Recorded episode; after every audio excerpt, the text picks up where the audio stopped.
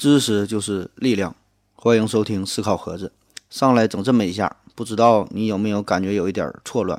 没关系，我也同样感觉到错乱。就在昨天晚上，一位疯狂的外星人科学家，为了研究自我存在、意识等概念，将我和思考盒子的大脑进行了互换。所以说，虽然你听到的依然是我标准的口音，但我其实是回到二零四九的刘亦凡。这样一来，我刚才说我的时候。这个我又该如何定义呢？同样的，今天这份文案也来自回到二零四九，与你听到的我无关。本期节目最终解释权归回到二零四九所有。有事儿你找他，不对，你找我。貌似我也把我混淆了。好吧，你爱找谁找谁吧，实在不行就找黄博士。由于思考盒子的节目较少涉及工程技术方面的内容，所以我们今天就来为他续一秒。在二零四九之前的节目中，曾介绍了模拟电路、数字电路以及集成电路的相关知识。今天的节目，我们就介绍一下如何把这些电子元器件给焊接在电路上。当然了，今天我们主要讲的是手工焊接技术，而至于机器自动化焊接，不在本次节目的讨论范围。目前，电子元器件的焊接主要采用焊锡技术。也就是说，采用以锡为主的合金材料作为焊料，在一定温度下将焊锡融化，使电子元器件的管角或者焊点与焊锡之间融合在一起，这样呢就形成了浸润的结合层，于是纸元器件就被焊接在电路板上。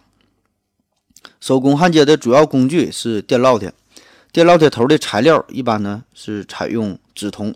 而为了保护焊接件在高温条件下不被氧化生锈，一般情况下烙铁头要经过电镀。一般来说，烙铁头有很多的形状，比如说圆锥形、斜面椭圆形以及凿形等多种。焊点小的可以采用圆锥形，焊点较大的可以采用凿形或者圆柱形。另外呢，烙铁头越细，烙铁的温度越高；烙铁头越粗，相对来说温度就低。介绍完烙铁头，我们就要介绍一下焊接用的焊锡了。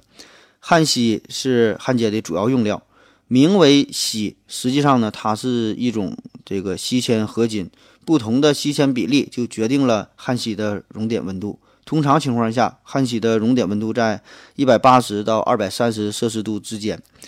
对于手工焊接来说，最适合的是焊锡师。有一些高级的焊锡师，嗯，甚至是空心儿的，在焊锡师的中空内部装有优质的松香和活化剂，使用起来非常的方便。焊电路的时候还需要一种物质，这就是助焊剂。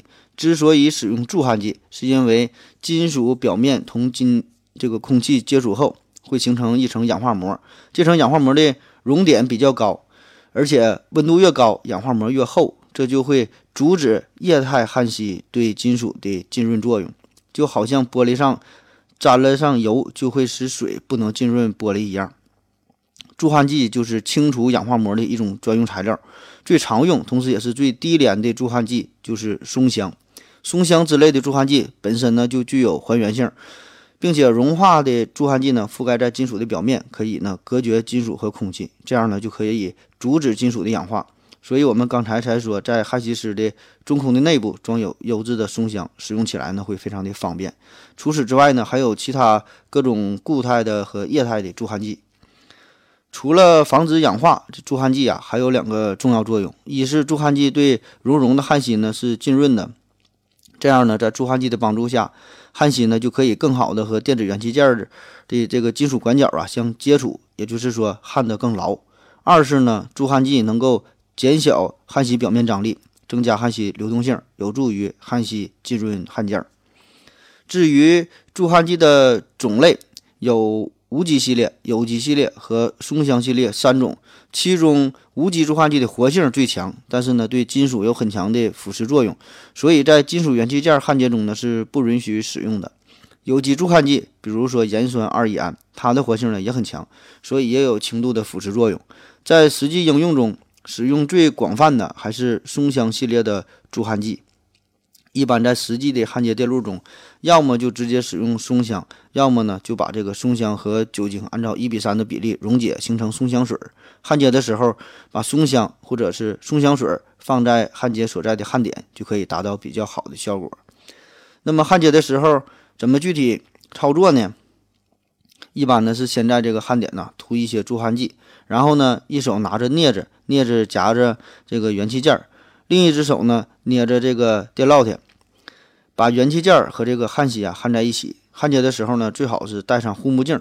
嗯，这是因为助焊剂蒸发出来的气体往往呢对眼睛有刺激作用。那么，如果焊接的时候我们把某个元器件焊错了，该咋办呢？答案很简单，就是改，把焊点那些焊锡全部都去除掉。这个时候呢，就需要使用一个简单的工具了，这就是吸吸器。吸吸器的构造啊很简单，它就是一个类似于针管的构造。不同的是，我们往针管里吸入液体需要呢往外拉活塞，但是呢按下吸吸器的按钮，活塞呢就能够被弹簧自动的往外拉。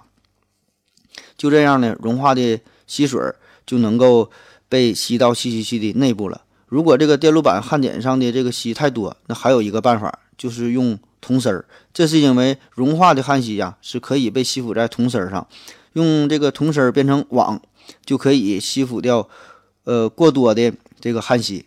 不过呢，还是要说，无论是吸锡器还是用这个铜丝儿，都没有一次焊接成型的好。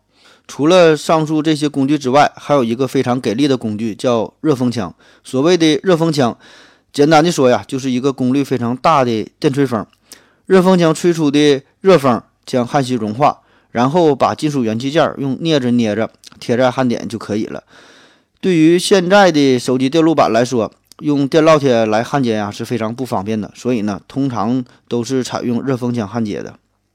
焊接完以后，还有一些后续工作，有时候呢需要用一些溶剂洗去电路板上的杂质以及指纹，尤其是刚出厂的手机等电子设备，有些设备呢为了测试它的触感。需要呢用手来接触，但是呢，你拿到货的时候，如果上面有指纹，你一定觉得这是个二手货。为了杜绝上面这种情况的出现，所以呢，就要采用溶剂把焊接好的电路板呢进行清洗。常用的溶剂呢，比如说有这个正乙烷。正乙烷这个名字啊虽然陌生，不过呢，它的气味想必你一定闻过，就是新买的电子设备的那股香味儿。要注意的是，这个浓度较高的正乙烷对人体呢是有害的。不过拿到你手上的电子设备，它上面所含的正乙烷，嗯，其实呢是很少的，所以呢不必担心。好了，本期节目就是这么多。如果你常听思考盒子的话，一定会觉得本期节目风格迥异，过于违和。违和就对了，因为这期节目文案来自二零四九，相批判就不要针对思考盒子了，有本事冲我来。好了。现在我们就要去找那个疯狂的外星人。思考盒子这个身体呀，我是受不了了。做谁都不如做自己。谢谢大家，再见。